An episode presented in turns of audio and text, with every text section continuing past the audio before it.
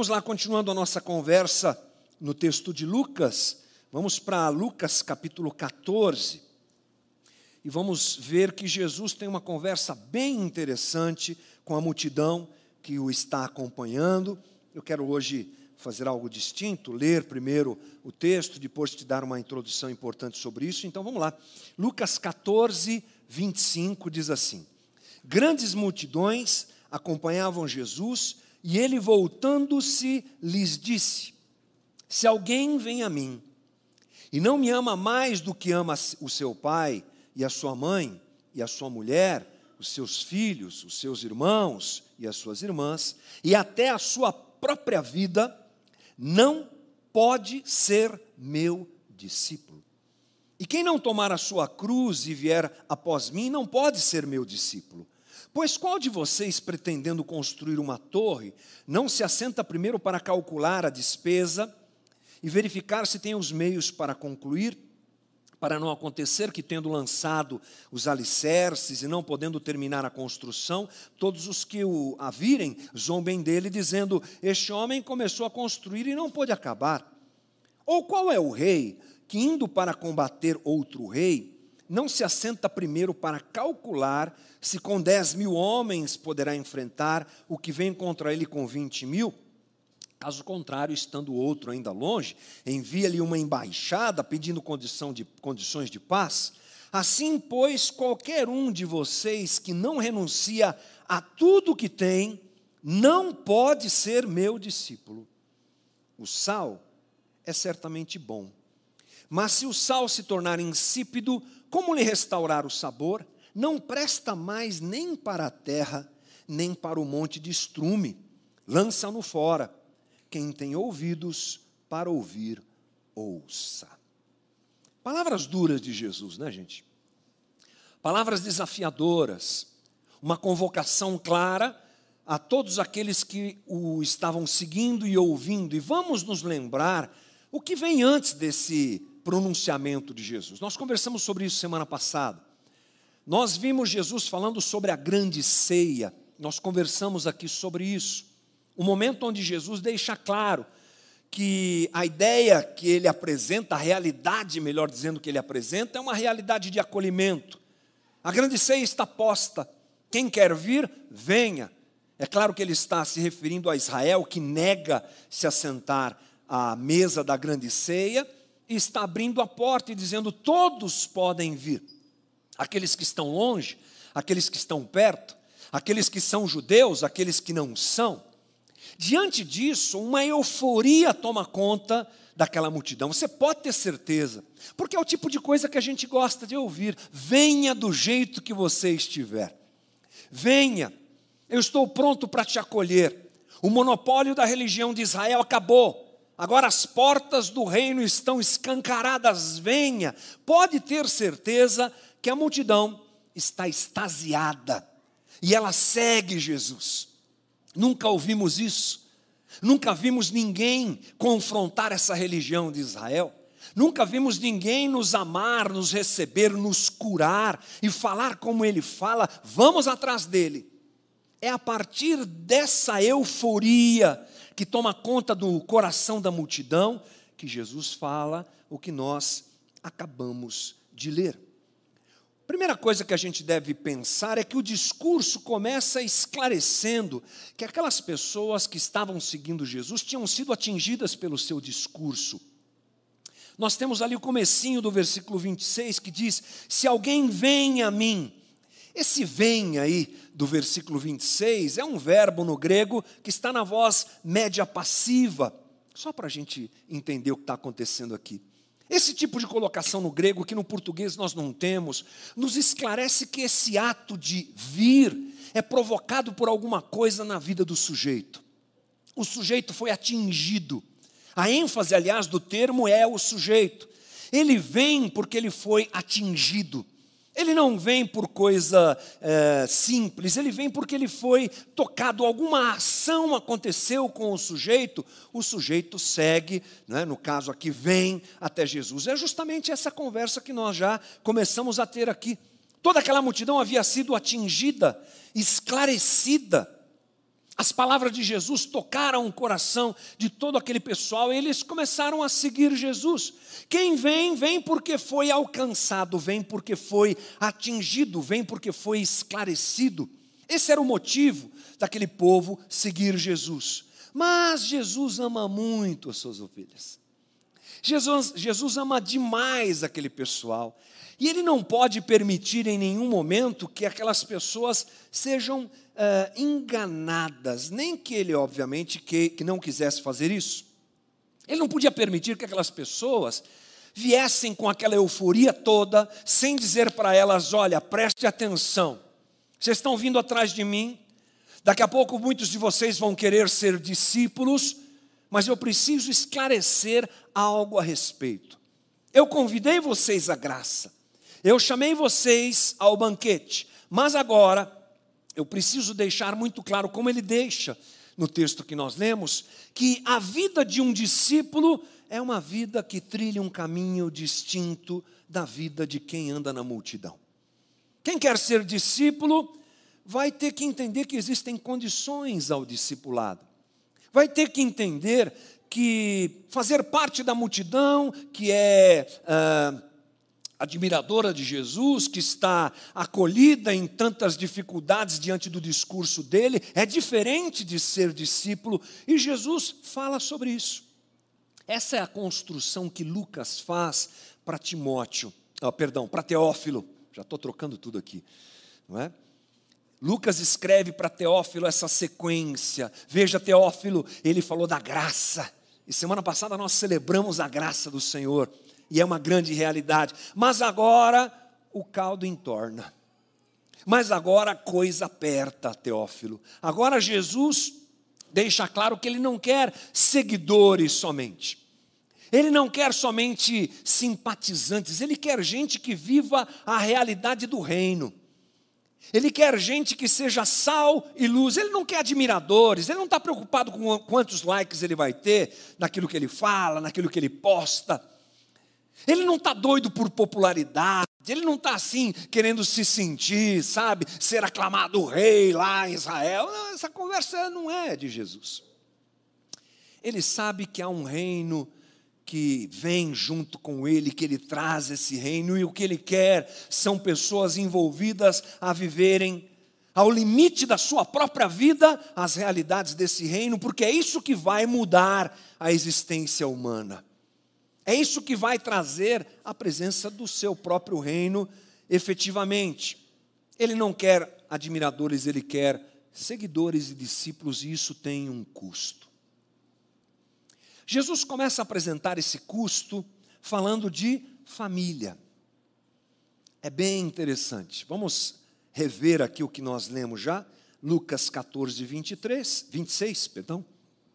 Se alguém vem a mim e não me ama mais do que ama seu pai, a sua mãe, a sua mulher, seus filhos, seus irmãos, suas irmãs e até a sua própria vida, não pode ser meu discípulo e, que não, e, que, e quem não tomar a sua cruz e, não e vier após mim, não pode ser meu discípulo. Jesus se refere a esse desligamento com familiares, vamos colocar assim para a gente começar a entender o que ele está dizendo aqui, mais de uma vez. Essa não é a única vez. Ele fala isso lá em Mateus 10.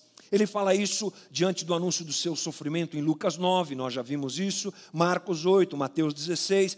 Jesus falou isso algumas vezes, mas em Lucas, ele é mais pontiagudo, ele é mais enfático. E o texto grego, mais uma vez, deixa isso muito claro. No texto que nós lemos agora, a versão bíblica que eu usei aqui, ela é um pouco uh, adocicada. Ela não usa uma palavra que está no texto grego, que é a palavra odiar. Quer ver? Lucas 14, 26, versão revista e atualizada. Se alguém vem a mim e não aborrece a seu pai, a sua mãe, a sua mulher, esse termo traduzido aqui num português um pouco mais rebuscado, aborrece, é o termo miseu, ou miseu, no grego, que é desagradar, que é desagradar intensamente, sentir antipatia ou aversão para com, é o sentido antônimo de amar. Jesus está dizendo aqui que aquele que vem como discípulo, mas não odeia a sua família, não pode ser discípulo. E agora? O que eu faço com isso? Que conversa dura é essa de Jesus? Que ele está querendo dizer? É óbvio que eu não posso pegar esse texto e dizer assim, pronto, o negócio é abandonar a família. Não, não é isso que Jesus está dizendo. Você não pode usar esse texto, e se você já usou, faça como eu, peça perdão em nome de Jesus. Né? Se você já foi atingido por esse texto que foi usado para dizer assim, você tem que ficar na igreja agora a sua vida toda. Quando você foi criticado porque você foi no aniversário da sua mãe e não foi na reunião que o pastor fez. Jesus disse que você tem que abandonar sua família. Não é isso, não tem nada a ver com isso. Você que deixou de ajudar a sua família para dar aquela oferta milagrosa na igreja e usar esse texto aqui para te pressionar, para abusar do seu amor, sai fora. Não tem nada a ver com isso. O que Jesus, inclusive, diz, em outros textos, como Lucas 18, é que o amor aos pais é um mandamento a ser cumprido. Jesus não desabilita não invalida essa ideia de um filho cuidar do pai, o pai cuidar do filho, isso obviamente não existe. Lá em Hebreus nós temos o registro de que Jesus cumpriu todos os mandamentos da lei. E ressignificou a lei, inclusive, porque nós temos registros de embates entre Jesus e os fariseus, onde Jesus condena os fariseus que criavam subterfúgios dentro da lei utilizando a figura dos pais para se beneficiarem. Então Jesus corrige tudo isso, e é óbvio que não se trata de odiar os familiares, mas se trata de quem então? Prioridade. O termo odiar, ele é usado por Jesus aqui como uma ação literária forte.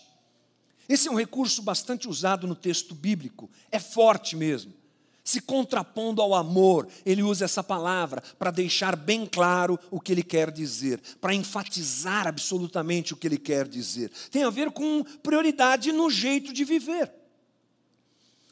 O amor ao Senhor exige que se odeie tudo mais no mundo, no sentido de que é preciso acabar de vez com a busca unilateral e exclusiva por outro objetivo de vida. Agora é só Jesus. Traduzindo isso daqui. Agora é só Jesus. O sentido da minha vida agora precisa ser claramente Jesus. Diante do esclarecimento de Jesus, tudo se diminui. Tudo na vida se diminui. Quando eu entendo a sua graça, quando eu entendo o seu amor, quando eu entendo a sua entrega, quando eu entendo o plano de salvação, quando eu entendo aquilo que ele realizou por mim na cruz. Prioridades são ajustadas quando isso acontece. E nós começamos a perceber que estamos em uma caminhada, em uma corrida e precisamos deixar coisas de lado. Essa é a conversa de Jesus. Espera aí, gente, que tem um fio me atrapalhando aqui. É muito chato. Já vai, não é striptease, relaxa. Não vou tirar a camisa, nada disso. Pronto. Estamos numa caminhada, estamos numa corrida. E temos um alvo, e temos um objetivo, é isso que Jesus nos esclareceu. A porta está aberta, a graça está derramada, e agora? Agora a gente segue Jesus. A gente toma essa cruz, que é a nossa própria cruz, e a gente segue, e a gente coloca prioridade na vida, essa prioridade na vida, como absoluta. Talvez fique melhor você pensar na seguinte ideia: você, junto com um grupo, subindo uma montanha. Imagina aí a galera que gosta de esportes radicais, subir nos montes, né? Tem crente que sobe no monte para orar, serve também, não tem problema. Mas imagine você subindo num monte difícil de subir, uma situação difícil, e o seu sonho e objetivo é chegar lá, junto com o seu líder. E de repente ele diz assim: Olha, gente, a partir de agora o negócio vai apertar.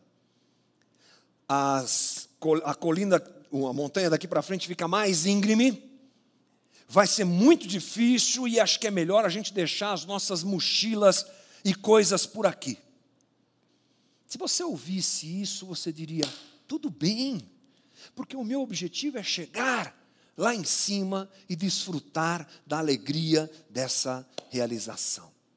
É um exemplo bem pequeno e medíocre, tudo bem. Mas eu espero que sirva para a gente entender que é esse tipo de coisa que Jesus está dizendo.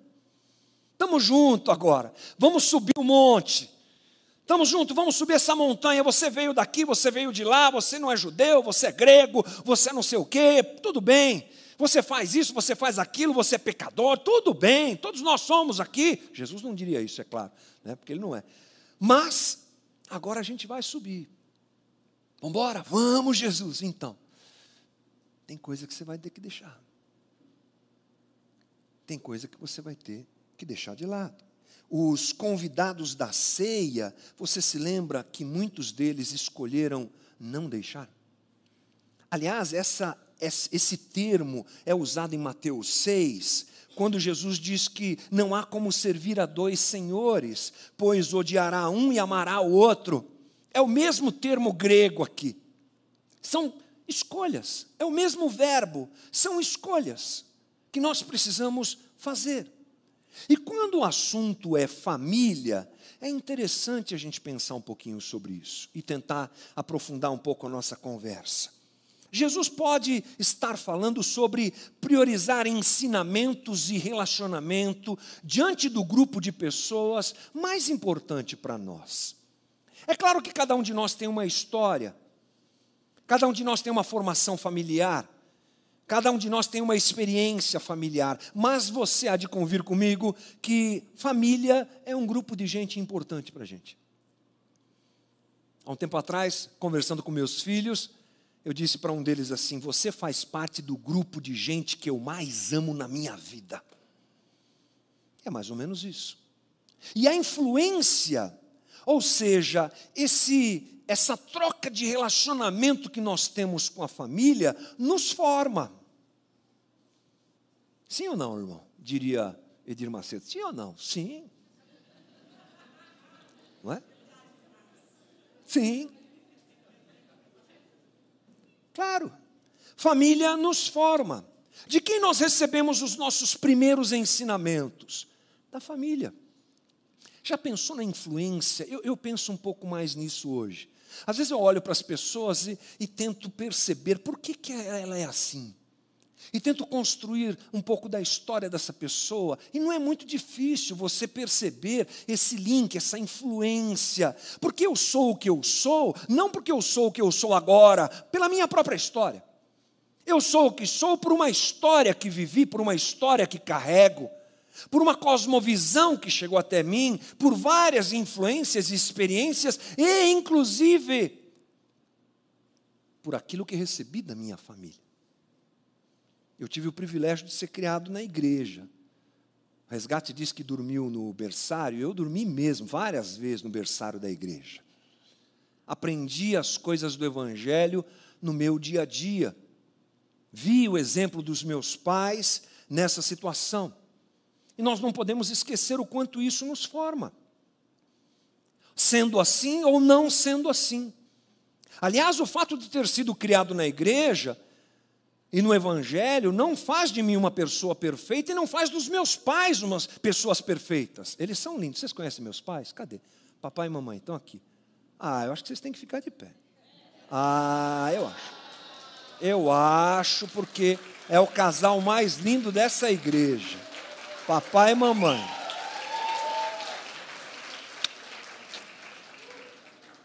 Essa baixinha é brava, gente. Vocês não sabem. Né, seu Sila? Baixinha brava. Eles são lindos. Eu sei que vocês pensaram que eles são perfeitos, mas eles não são. Me ensinaram coisas incríveis e na vida me ensinaram coisas que não são incríveis, como eu faço com os meus filhos hoje, porque somos imperfeitos. Essa carga de coisas incríveis veio, mas a carga de coisas não incríveis também veio. Essa influência Jesus está dizendo, e penso que é um bom caminho para a gente pensar, é que essa parte das pessoas com quem convivemos e fomos formados, formados, que vem conosco, precisa ser reavaliada à luz do Evangelho. Tudo precisa ser reavaliado à luz do Evangelho. Até o que eu aprendi com a minha família. até as concepções que eu recebi, sem saber que estou recebendo. Freud, aquele maluco da psicanálise, maluco no bom sentido, inclusive, disse que o homem é fruto do meio em que ele convive. É verdade. Não é absoluta, penso eu, mas é uma verdade para a gente pensar que nós carregamos em parte as pessoas com quem nós nos relacionamos e temos uma cosmovisão fruto dessa relação que eventualmente pode ser contrária ao Evangelho. Além disso, portanto, diante disso, melhor dizendo, eu preciso priorizar Jesus. Cuidado que essa conversa não tem a ver com pessoas, tem a ver com ideias tem a ver com formação que recebo. Não se trata de alguém, mas da influência que eu recebi desse alguém, do peso desses ensinamentos na minha vida. A multidão precisava saber que o movimento de resposta ao convite à graça que Jesus fez deveria ser prioridade em relação a ele em todos os aspectos, inclusive familiares. É o processo que nós chamamos de santificação. Eu vou avaliando a minha vida, vou avaliando a minha formação, vou avaliando as ideias que eu tenho, vou avaliando as reações que eu tenho, vou avaliando o jeito que eu penso no mundo, fruto de um monte de coisas, fruto inclusive da minha família, e hum, isso aqui não bate com o Evangelho. Romanos 12, 2. E não vivam conforme os padrões deste mundo, mas deixem que Deus os transforme pela renovação da mente, para que possam experimentar qual a boa, perfeita, agradável vontade de Deus. Eu te pergunto, irmão, quem nos ensinou primeiramente os padrões do mundo? Com certeza foi a nossa família. Então a conversa aqui é sobre escolhas, é sobre o que eu recebi nesse ponto, é sobre o que eu carrego é sobre uma avaliação entre tudo que eu tenho e tudo que eu recebi dessa minha formação à luz do Evangelho. Então, por exemplo, se a tua família tem uma índole de violência, você não pode se esquecer que Jesus é paz. E você vai ter que escolher entre a violência que você aprendeu ou a paz que Jesus quer que você viva e transborde agora.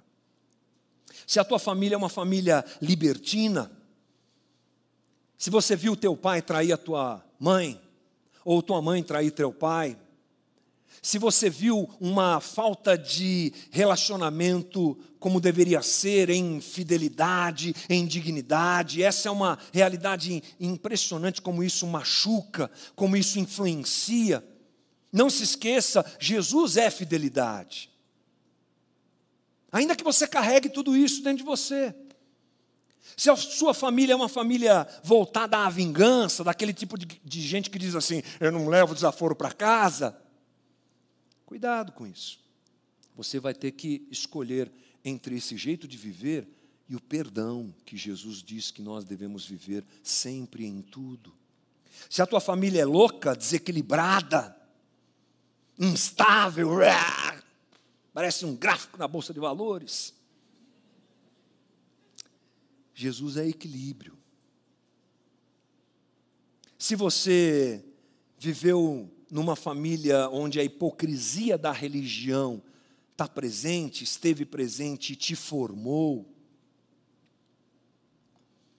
e não existe lugar para a gente ficar nu como lar, né, gente? Literalmente falando, mas não só isso, é na casa que a gente tira as máscaras, né? É em casa que a gente chega e a gente mostra quem a gente, que a gente é, porque não dá para mentir para todo mundo o tempo todo, né? Uma hora a máscara cai, e em casa a máscara cai.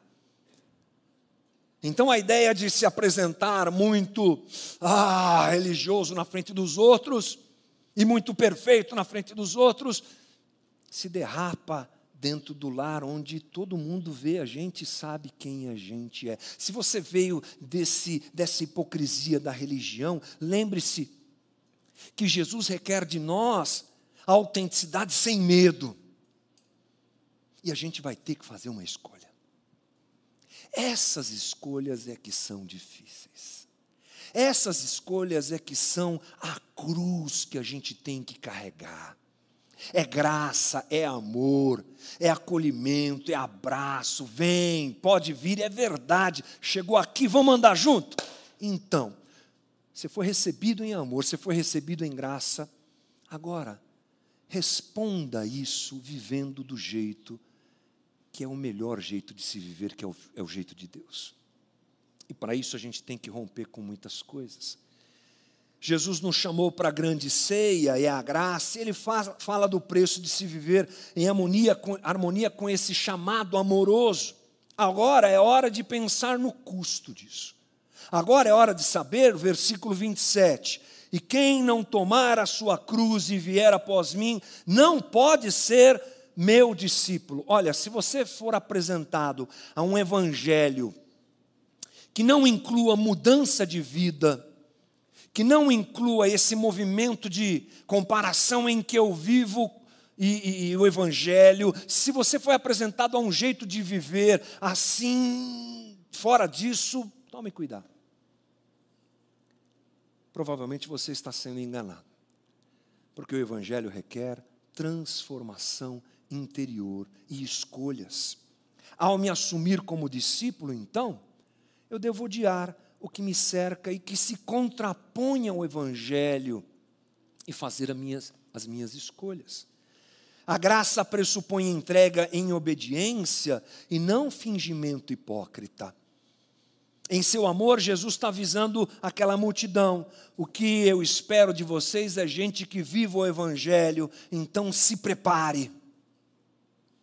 Essa conversa que a gente tem hoje. Se prepare, porque o custo existe, é um custo de vida. Aí Jesus apresenta, depois de falar sobre isso, duas parábolas simples, mas que complementam o entendimento. Versículo 28. Pois qual de vocês, pretendendo construir uma torre, não se assenta primeiro para calcular a despesa e verificar se tem os meios para concluir? Para não acontecer que, tendo lançado os alicerces e não podendo terminar a construção, todos os o que a virem zombem dele, dizendo: Este homem começou a construir e não pôde acabar. E aí ele continua trazendo outra parábola.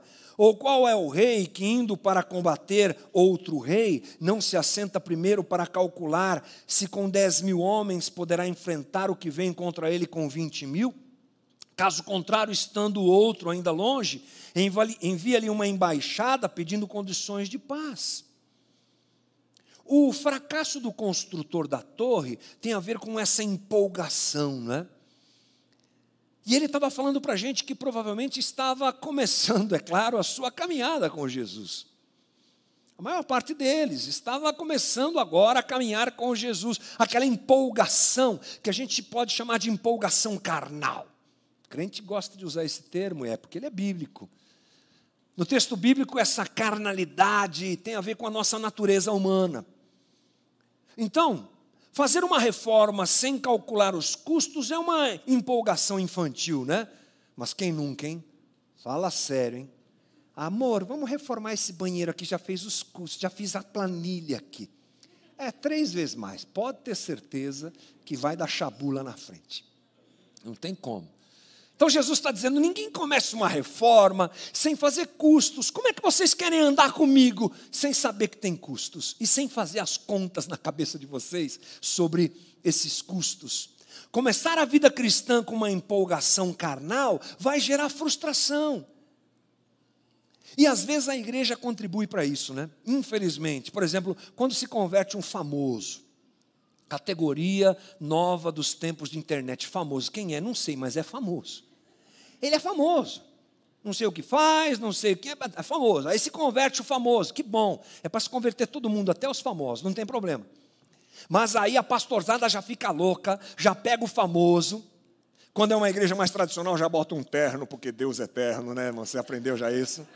Coloca um terno no irmão famoso, coloca uma Bíblia debaixo do sovaco aqui e vamos rodar o Brasil e você vai dar sua, o seu testemunho. Aí o irmão sobe, e é um chá para lá, um chá para cá, e é uma alegria, e Deus e tal.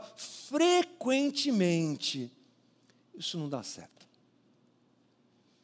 Passou etapas, atropelou situações, expôs a pessoa que não precisava. É um exemplo extremo, eu sei, mas tem a ver com essa conversa que a gente está dizendo. No final vira piada, né? No final vira piada, é mais ou menos o que Jesus está falando. Vai embora, segue, pega a tua cruz e vai caminhando. Tem dia que você vai cair.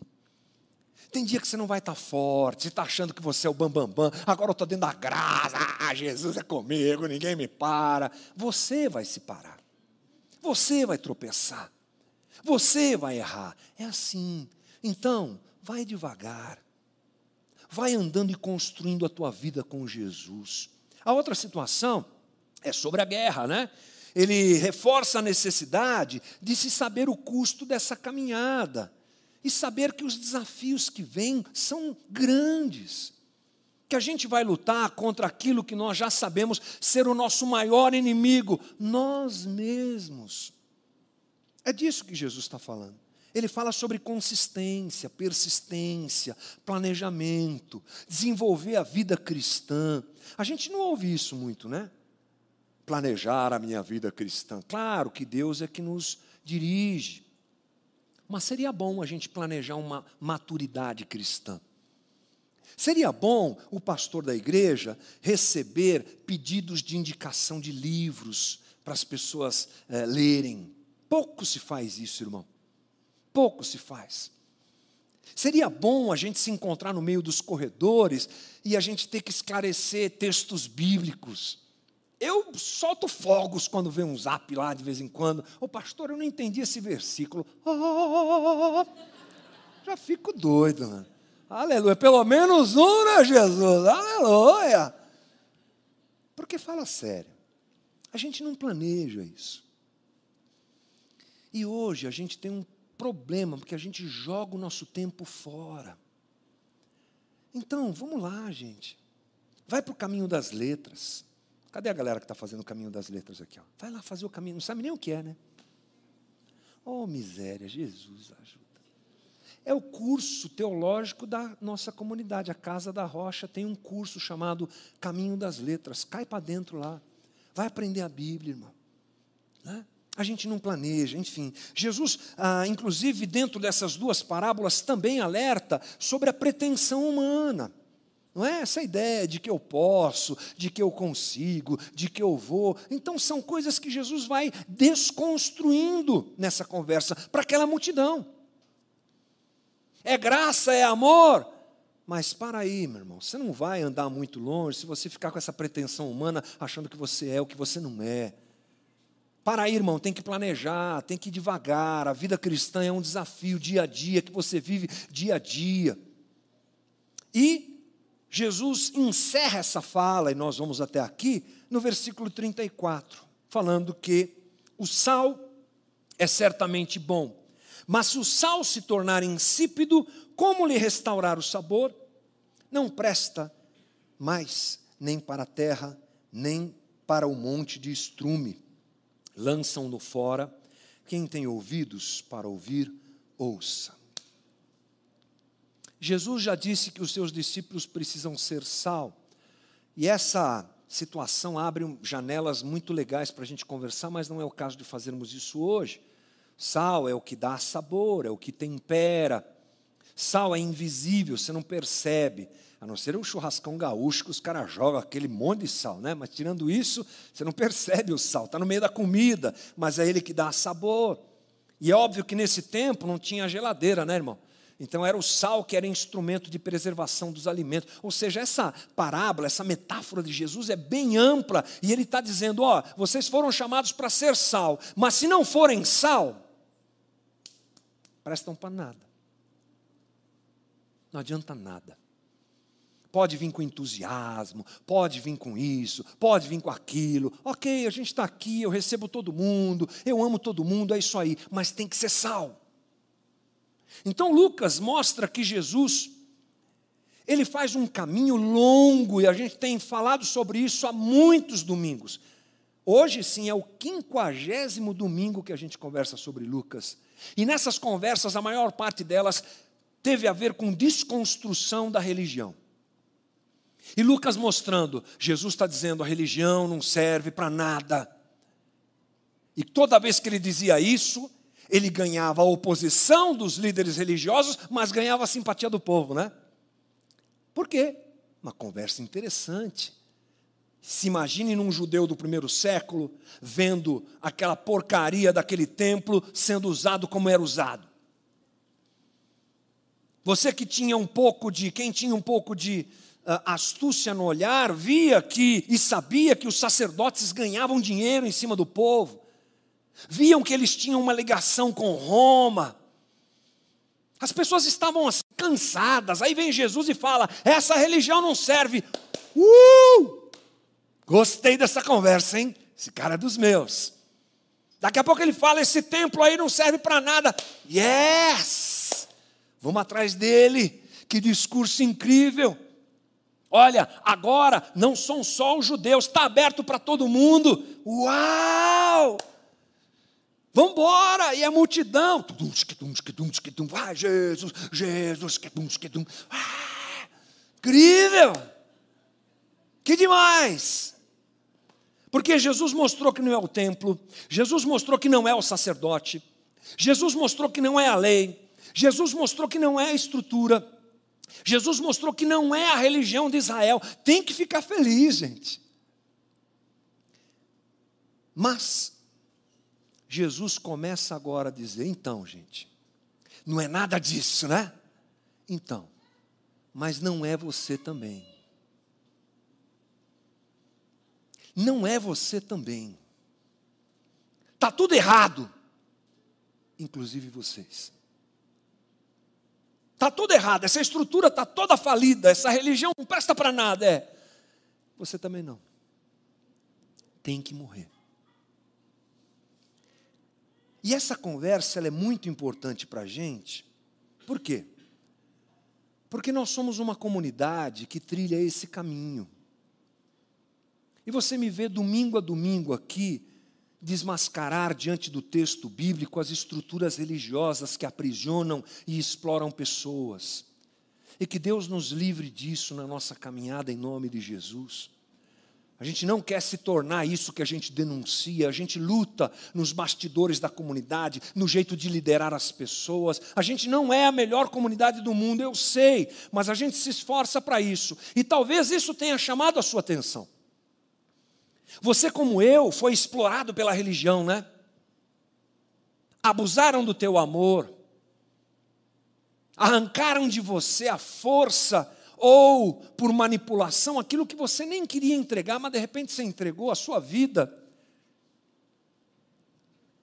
e aí você ouve a gente dizer assim: olha, isso tudo está estragado. E aí você chega aqui, uau, que legal, que conversa bacana, que alegria poder viver essa liberdade. É graça, é graça, vem. E parece que a gente fica dizendo assim: ó, ninguém presta, ninguém presta, só aqui que as coisas são boas. Não. Porque eu e você também não prestamos. Eu e você também precisamos morrer. Nós não estamos aqui para salvar o mundo, irmão. Nós não estamos aqui para dizer nós somos a melhor comunidade do mundo, venha. Como nós somos moderninhos, como nós somos incríveis. a gente é um bando de miserável, gente, que precisa morrer. Você vai ter que enfrentar os seus demônios você vai ter que enfrentar a sua criação que te ensinou a andar longe de Jesus ou vivendo coisas que não tem nada a ver com o Evangelho. Eu não sei o que é. Eu sei as minhas. Você tem que saber as suas. Você vai ter que morrer para você. Porque não é o jeito de ser comunidade isso. Não é o legalzinho, não é o moderninho, entendeu? Isso é só estética. A gente gosta de parede preta na igreja, só porque a gente gosta, porque na hora de transmitir é legal. Mas isso não faz da gente uma comunidade perfeita, porque não somos, é só estética, entendeu? A gente busca no texto bíblico a verdade de Jesus, e a gente quer viver a verdade de Jesus em tudo, mas a gente vai ter que morrer você vai ter que morrer. você vai ter que enfrentar as suas dificuldades. Esse é um movimento que aconteceu comigo. Porque, como explorado pela religião, chegou uma hora que eu me cansei e me rebelei, talvez como muitos daquela multidão que andavam com Jesus, não dava mais. Porque abusaram do meu amor. Jesus me ajudou, Jesus caminhou comigo. São poucas as coisas que eu falo aqui para vocês sobre isso, porque o foco não sou eu, é Jesus, mas chegou uma hora que a gente teve que romper com isso e procurar Jesus procurar o Evangelho. Mas a gente tem que morrer. E foi isso que eu aprendi. Quanto mais eu mergulho nas Escrituras, quanto mais eu olho para o Evangelho, quanto mais eu desejo Jesus, mais eu entendo, eu preciso morrer. A conversa de hoje conosco é essa, irmão. É graça? É. Vem, pode vir. A gente não quer ninguém sendo espantado pelo jeito de ser comunidade, julgadora, religiosa, impositora de situações. Não, não, não, que Deus nos livre disso, mais uma vez. Mas tem que morrer. A notícia que eu tenho para te dar hoje é essa: você tem que morrer. Para viver o Evangelho de Cristo, você tem que morrer. Que Jesus, então, nos ajude para a gente não ser um grupo da multidão, sabe? O grupo do uhul! Incrível, hein, esse Jesus? Então, tem que morrer. Discípulo morre todo dia. Discípulo carrega a cruz todo dia. Discípulo vive a intimidade com Jesus nesse movimento em que a gente vai morrendo cada dia e ele vai nascendo em nós também dia a dia. Feche os teus olhos, ore comigo. Jesus, obrigado pela tua palavra, que é viva, que é incrível, que é reveladora. A tua palavra que vai mostrando a nós os caminhos que o Senhor quer que nós vivamos. E eu te agradeço porque esses dois domingos fecham o teu movimento para nós. Graça, sim, graça. Absoluta graça. Improvável graça, indescritível graça. Mas vida de discípulo que é entregue carregando a sua cruz dia a dia. Escolhas santificação nesse processo, abandono do que não serve, do que não é, do que não presta, do que se não, não se enquadra ao Evangelho.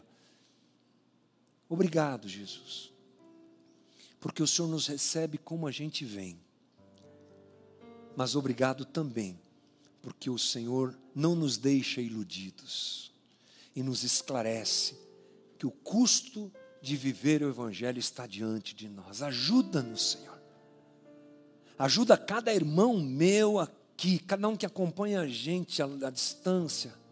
Ajuda todos nós a escolhermos pelo Evangelho da graça, pelo Evangelho da transformação, pelo Evangelho do discípulo que pega a sua cruz e te segue cada um com as suas limitações, cada um com as suas dores, cada um com as suas dificuldades.